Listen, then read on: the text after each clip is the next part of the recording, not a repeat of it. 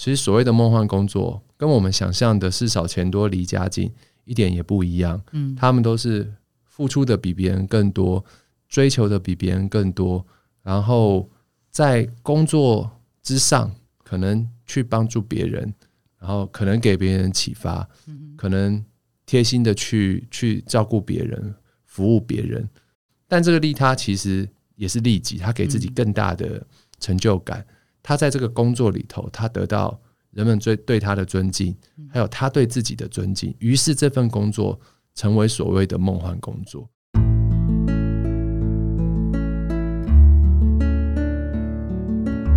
牙诊所，帮你一生都精彩，从新鲜到退休。Hello，大家好，我是主持人 Pola。新鲜人的内容策展呢，在第一份工作之后，我们会接着进入梦幻无限公司。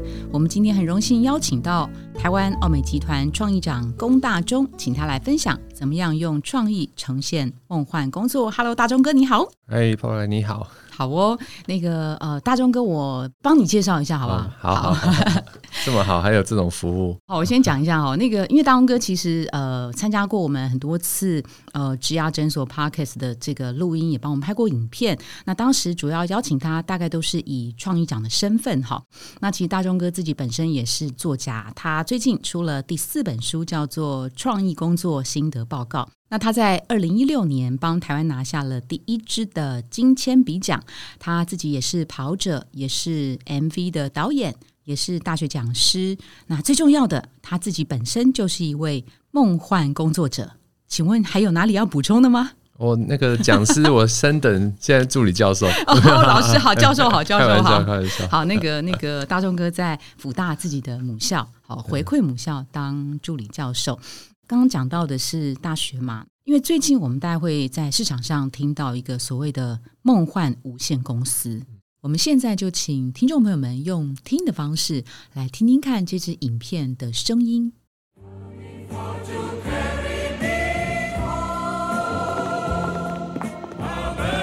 我们相信每个工作都能成为梦幻工作，在日复一日。重复同样的内容，在辛苦劳动的汗水中，在别人都说“拜托，工作不就是工作时”，还愿意多花一点心力。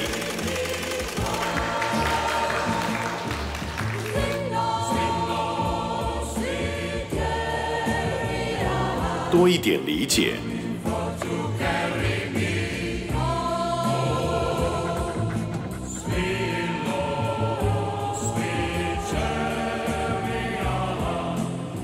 多一点体贴，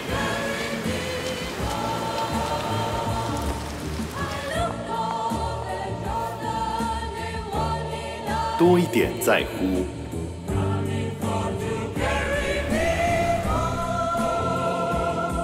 然后，你将发现，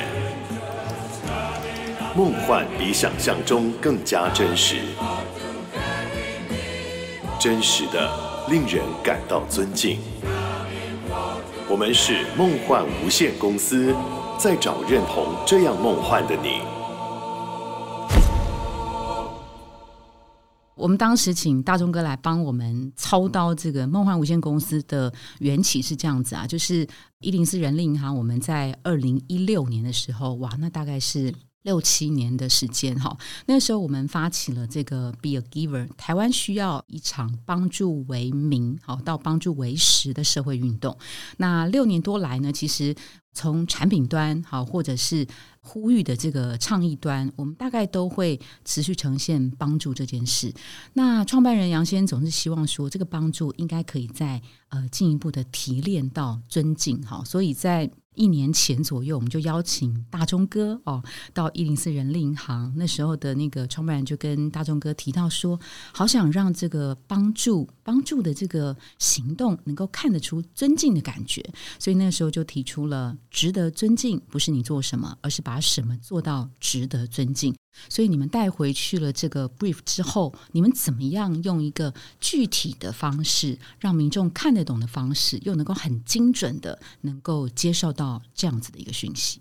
嗯，其实不是我一个人的那个功劳或是个 工作。那跟杨先生聊完之后，带回这个这个 brief，那的确是一个呃很严严峻的挑战。真的，那因为因为其实。一零四做 Be a Giver，然后过往有一些很经典的案例跟影片，其实已经做得非常好。那我们当时大家都在谈说，所谓的 Be a Giver 的二点零，对，进阶版、升华版，嗯，而且一次升的非常高，真的，因为他把他把助人这件事情再拉到他的 end benefit，就是他他为呃被帮助的被帮助的人。还有帮助别人的人，都是创造的价值。对，其实就是一个那个尊敬的感受。嗯，就是说你的工作的内容，或是你的工作的头衔，嗯，人家尊敬的并不是这个，而是你实质做了什么事情嘛。对，那杨先杨先生那句话的意义大概在这边。对，那怎么样让它呃落地，然后不会变成好像打打高空，然后讲一个很。高大上的一个一个态度或精神，嗯那我们其实是回到呃网络上，其实很多也不要说网络上了，其实一直以来年轻人喜欢讨论的一个一个一个 topic。那那尤其是现在的社会，网络上也很多在讲这个事情，就是在讲梦幻工作。嗯，好，事少钱多离家近，每一个人都想拥拥有自己的梦幻工作。那我觉得梦幻工作这个 term 是很多人。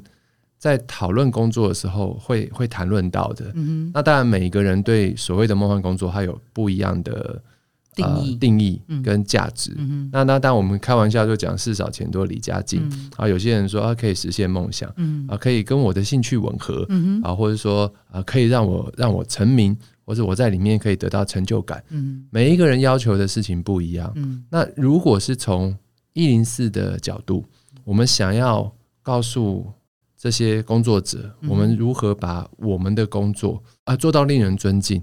那那样子的概念跟价值之下，那个梦幻梦幻工工作会是什么？嗯哼，好，我们就从这个角度去出发。是，于是我们就把梦幻工作具象变成一间，假设有一间公司，嗯哼，好，这个这个公司所有的 job title，所有的职缺。都是梦幻工作，所以这间公司叫做梦幻无限公司啊。就是你来这边，好，我们在找想要做梦幻工作的人。嗯哼，好，透过一个这样子的真才啊，或者说哇，有一间有一间这样的公司叫梦幻无限公司，吸引消费者或求职者的目光。嗯，他们想来一探究竟，这到底是一间什么公司？它里面充斥着梦幻工作。然后呢，我们就来示范，有几有一些。呃，已经进入这个公司的人，或是通过啊这个公司的应征面试的人，成为我们的合法的 公司的员工录取者，到底是哪些人？嗯，那其实透过这些呃这些人的样貌，他们的故事，你会知道，其实所谓的梦幻工作，跟我们想象的事少钱多离家近一点也不一样。嗯，他们都是付出的比别人更多，追求的比别人更多，然后。在工作之上多做一点什么，可能去帮助别人，然后可能给别人启发，可能贴心的去去照顾别人、服务别人，就是啊利他。但这个利他其实也是利己，他给自己更大的成就感。他在这个工作里头，他得到人们最对他的尊敬，还有他对自己的尊敬。于是这份工作。成为所谓的梦幻工作，所以其实是没有世界上没有所谓真正的梦幻工作，而是你如何把你的工作做到梦幻。那就就意思就是说，没有没有什么事情，什么 title 或是你的工作是真的尊贵到到足以足以令人尊敬，嗯而是你怎么把你的工作做到让别人有值得尊敬的点。嗯好，所以所以说，我们我们我们开的这间梦幻无限公司。里头所有的啊求职者跟啊最后录取的人，所谓的梦幻工作，就是把你的工作做到让别人会尊敬你，嗯哼，羡慕你，崇拜你，嗯哼。我记得啊，当时我们在呃重新定义，就是这这句话，就是值得尊敬的不是你做什么，而是把什么做到值得尊尊敬。当时就会有一些机会跟风险。然后所谓风险，就是说这句话，呃，人人们觉得太神圣，人们觉得跟我距离太遥远，人们觉得太威权，人们觉得太高尚。好，所以对于我们要推动落地端的时候，会觉得有一些困难。所以当时两边之间彼此会 debate 的时间比较久。比如说，我们那时候有想到，哎。最简单的就是我找到我喜欢的工作，这样就好了。其实这也是一种梦幻工作，或者是说我把这个工作做到很有它的工作价值，其实这也很棒了哈。但是我们好像觉得还不够，就是这个工作价值应该是。不只是利己，还要利他，才能够相对的跟所谓的 be a giver 的精神能够扣环在一起。对，那其实这就会有分不同的阶段的的演进嘛，哈。那当时呃，不管是在哪一种 level，其实都是想解决职场上有一种职场病的问题，就是说人们好像觉得日复一日，或者是我每天都在做一样的事情。或者是我很认真做这件事情的时候，我的同事会笑我说：“哎，拜托，工作不就是工作？你干嘛那么认真？”或者是有人觉得说：“啊，辛苦劳动的汗水中，那那不是一个很美妙的工作。”但是我们就会觉得说，当我们的工作就只是为生的时候，恐怕很难呃以我的工作为傲。好，所以就是呃，透过奥美这么有创意的一个发想跟脑力激荡，帮我们具象化，并且命名为梦幻无限公司。我记得当时。听到梦幻无限公司的时候啊，会很担心说那个梦幻变成是粉红泡泡的那种感觉。但是我觉得，呃，大中哥所率领的团队就是有那个能耐，你们可以让这个事情不只是那个粉红泡泡，还有它的意义在。而且每一个被你们选上的那个拍梦幻无限公司的员工的影片，它似乎都有。喜欢自己的工作价值，全然付出，而且当他付出之后，他的对方往来的对象会因为他而得到额外的珍惜跟感动。哈，那我们就来谈一下，就是说，在你们实际做创意执行的时候，有三个梦幻员工，你们是怎么挑选的？然后还有就是这三个员工之外，你们有为这支影片做了一个类似像员工大合照。那员工大合照其实就是你们在诠释。到底什么样叫做梦幻无限公司，对不对？我觉得，我觉得整个梦幻无限公司，就是说，之所以不没有变成所谓的粉红泡泡，然后，因为我们讲梦幻嘛，梦幻泡影这样，对，那其实其实是有一个很，我觉得是我们有一个很扎实的定锚，嗯，就是呃，杨先生提供的那个，也是一零四的品牌，对于所谓 be a giver。到二点零，然后那个尊敬那件事情的核心价值，对它被放在那边。嗯，那但广告公司在做这件事情的时候，我们就会回到就是原本的 brief，然后这个品牌它的它的主张，它的价值是什么？嗯哼。于是梦幻公司它就有了它的肉，它的血肉啊。这个这个肉其实就是说我刚刚最后也讲了说，所谓的梦幻工作是你把你的工作做到让人愿意尊敬。嗯哼。那其实它就不会。产生说，好像对我梦梦幻工作是很空泛的，然后你讲这个也行，那讲那个也行，这样。当我们定调之后，就是说，哦，这个社会上有很多的人，他对他的工作，他付出比别人更多的呃热情，然后跟心血，把这个工作做到利他，然后也利己，嗯哼，然后呢，最后他得到别人的对他的尊敬，嗯然后甚至是愿意学习模仿。那我觉得后面就不是广告公司厉害的，后面是这社会，嗯，这台湾的这些劳动者、这些工作者的厉害，就是说他有太多太多太多太多的故事，嗯，就说哦，当我们定义完这个所谓的梦幻无限公司里头员工应该要有样貌的时候，我们当我们去搜寻在台湾社会，在太多太多太多，就是了不起、值得尊敬的所谓的。梦幻工作者，他们把他的工作做到令人值得值得尊敬。那只我们只是从这些精彩的故事中挑选出其中的三个。OK，当然我们我们我们我们当然会有呃故事的戏剧性啊、感染力啊，然后或者是说嗯它的不同的面相或是样貌是，然后去看看作为我们这个取材。但是在这三个人之外，其实还有，我就说更多的成千成百、成成百成千、成成万，是。甚至数以十十几二十万计的这种这种很伟大的台湾的劳动者。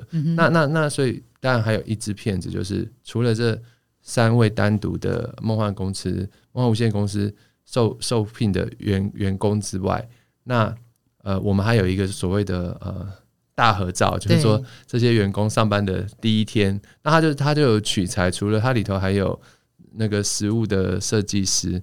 下班的时候，他还帮流浪猫狗去设计设计食物，是是。然后可能是个计程车司机，可是这个计程车司机他在每次下雨，他都会帮他的客户，然后最后带着他的客户撑伞，送他进到他家门的楼下。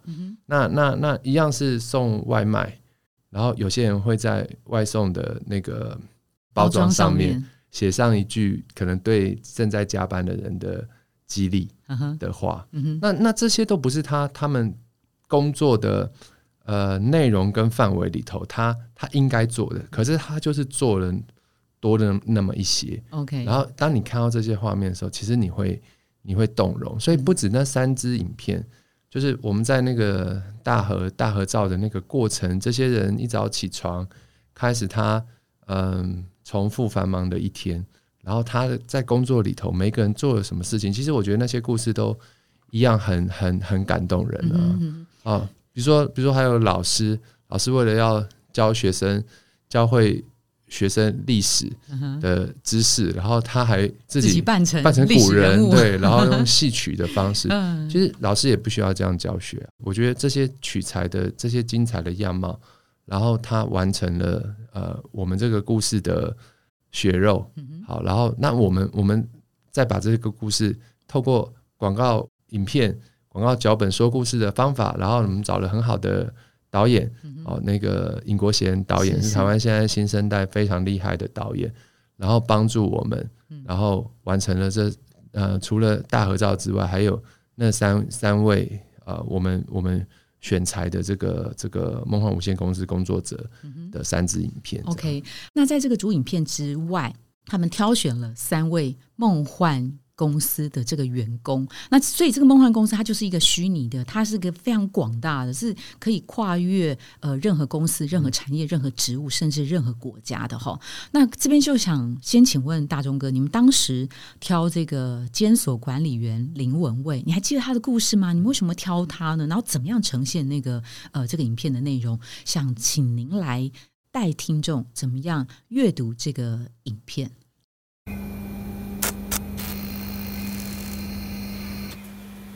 梦幻工作，我是走投无路才走到这一步，一做就是二十年了。我的客人也都是走投无路才进来的，大家都称我是杀手，因为。我把自己当执法工具人，所以他们都很讨厌我。但还是有些事让我想继续下去。来，这个我来说。我几乎都是在监狱里长大的。第一次进来是因为在夜市卖盗版光碟，再就是你看到的。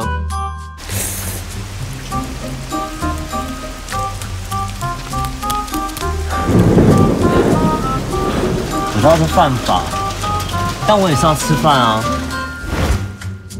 但有一次，林文威突然问起我的家人。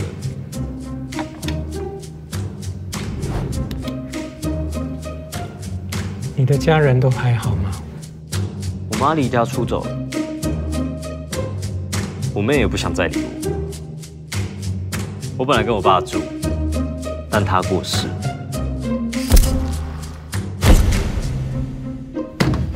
然后有一天，他又叫我去跟一个不认识的受刑人见面。有次周末，有位年长受刑人的儿子不愿意来看他。他儿子和这年轻人年纪差不多，所以我决定安排让他们见个面。他一看到我就跟我说。儿子，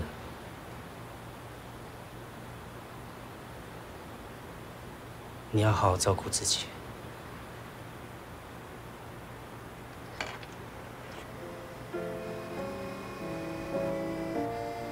我请那位年长的受刑人扮演他父亲。那次过后，我就再也没有看见那个孩子。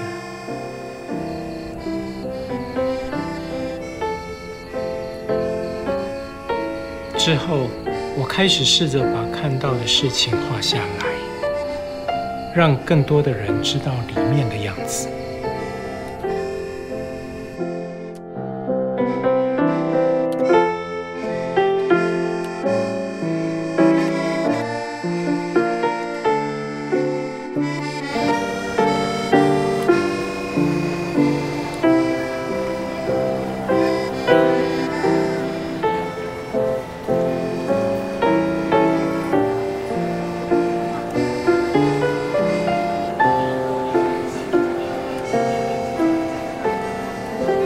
常在想，人如果能够有多一点了解，就会有更多可能。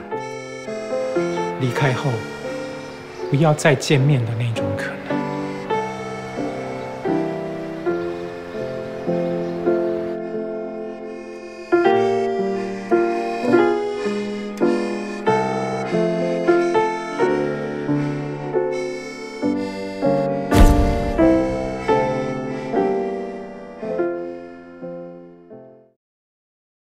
得就是取材上的特别，然后以及他所做的事情创造出的反差，就是跟原本人们认定在他的这个呃原本的工作的这种刻板的印象中，那这些人他做了呃完全不一样的诠释。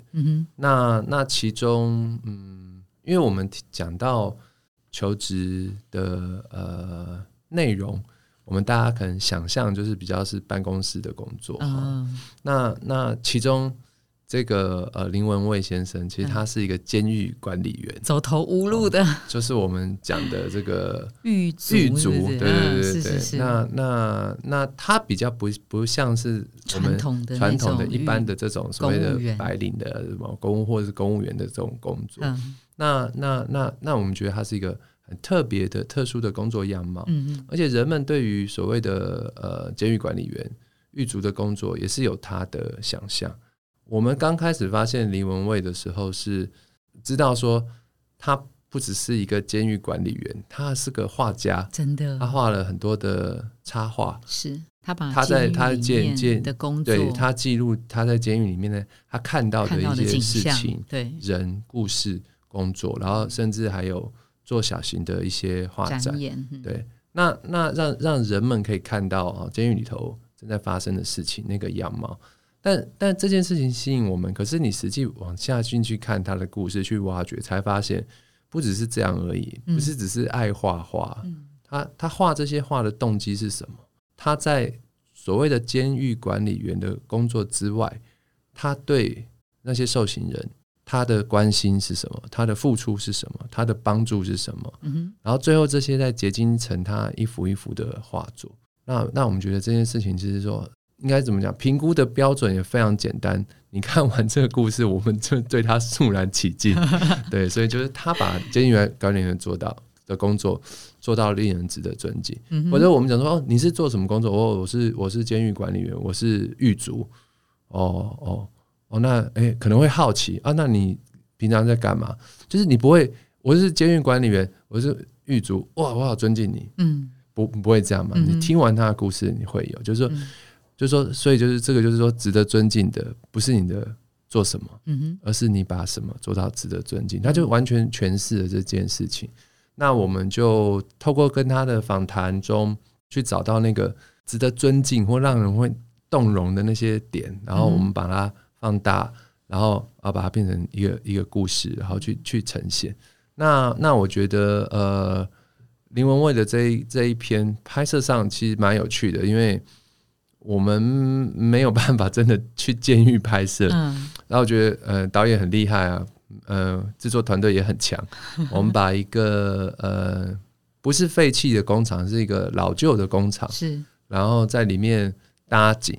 然后把它变成像一个监狱，然后在里面完成了这些呃所谓呃林文蔚这一支呃骗子的一些一些场景的的演出，然后导演用了非常有趣的叙事手法，就是除了林文蔚还有受刑人两个人共同说这个故事，然后一边说，然后一边自己演，嗯。然后这个这个剪接跟说故事的形式，那到时候大家看到影片，你会觉得非常非常的有趣，而且这个这个我记得当时这个故事在呃我们我们自己内部在听导演脚本，然后跟我们呃把这个呃 P P N 的时候提报给客户，这个片子要怎么拍摄的时候，其实客户大家就是一零四的同同事们还有点紧张，然后甚至连广告公司一开始都会有点紧张，这个 OK 吗？嗯的林文蔚，然后、呃这样子的叙事手法会不会太复杂？嗯因为它有第一人称、第二、第三人称，然后、然后然后又穿跨越时空，在那边穿来穿去的，嗯然后然后以及黎文蔚他又不是个专业的演演员，嗯他可以他可以他可以演出吗？嗯哼他他可以表现导演要的嘛？嗯嗯这样啊不，我觉得导演的执行是功力很强的，嗯而且刚好我们这呃三位，虽然他他是所谓的呃素人嗯啊、然后被我们取材的这个素人，然后我们一开始会担心这三位在演出上的表现会怎么样，结果发现就是呃能够把自己的工作做到 让人值得尊敬的这些人，本身都是非常好的，然后身上非常有，我觉得是很做到有漓尽致，有有有 talent，嗯。他们身上真的就是有那一种 talent 跟那种 passion。当嗯他们面对有一个任务给他，就是说我现在我我的工作是除了我的原本的这个监狱管理员，然后自行设计师，然后跟铁窗花师傅的这个工作之外，哎，我现在要做一件事情，就是我要把我的这个精神透过一个广告的影片，然后传递给消费者，传递给观众。当他成为一个演员，答应出演去接下这个工作的时候，他们一样可以把呃演技做到让人值得尊敬。我觉得很佩服他们这三个人，就是对啊，都是很了不起的了不起的梦幻无限公司的工作者。真的，我先我先回回应一下那个大钟哥讲的，他刚刚讲的那些担心，其实真的在过程当中都出现过，而且我们的担心可能是更担心哈。但是完全看了影片之后，其实你完全那个担心，你都觉得是是多虑了。我们呃，刚刚大钟哥提到，就是这个影片啊，会让你呃先觉得有趣，然后肃然起敬。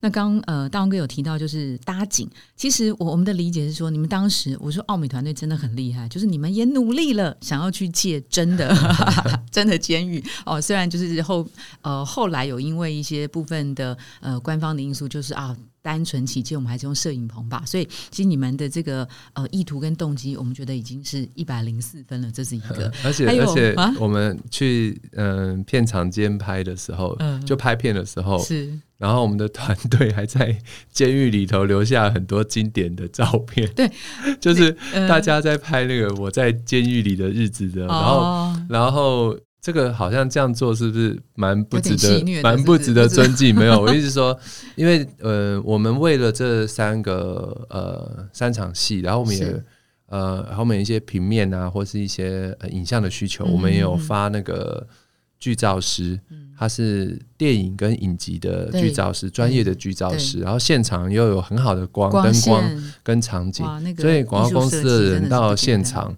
监拍，一个忍不住就拍起自己来，而且就自卑，然后请那个那个呃剧照师，嗯。然后在那样的灯光环境下环境下，嗯然后帮我们拍了一些。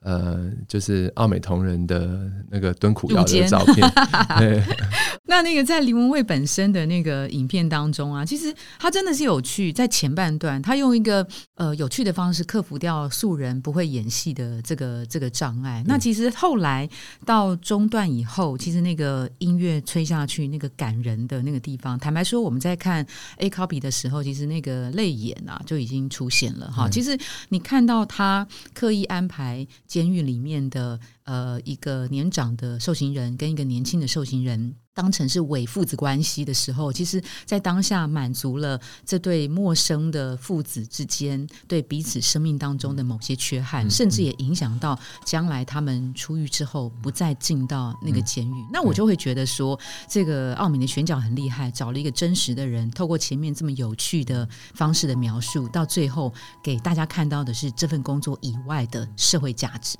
对，那我们的理解是说，我们访谈林文蔚，其实林文蔚的画作。每一张画作都有故事的，除了他透过画作让观影的看画的人知道监狱里面发生了什么，重点是还有那个故事是很多的人性在里面。比如说，呃，父亲被关在里面，女儿去看他的时候，女儿跟父亲说了什么令人动容的话，或是一位老母亲行动不方便，他们拄着拐杖去到那个监狱里面看看儿子，那老母亲。呃，重听整个会客室，你就只听到受刑人儿子非常大声的叫“妈妈，妈妈”。哇，那个他所描述的那些故事，都一一的透过在他的画作里面。那更重要的是，我觉得，呃，林文蔚这个人啊，他不是像是一般的。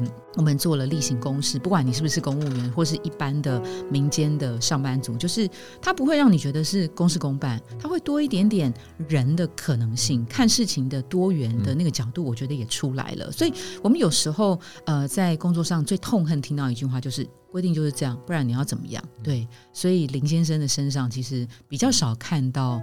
看到这种行礼如仪的事情发生，那我们就会觉得这件事情就是值得尊敬的，不是你做什么，而是你把什么做到令人家觉得很尊敬。对，好，那在这个呃林文蔚的故事，我们先到这边啊休息一下。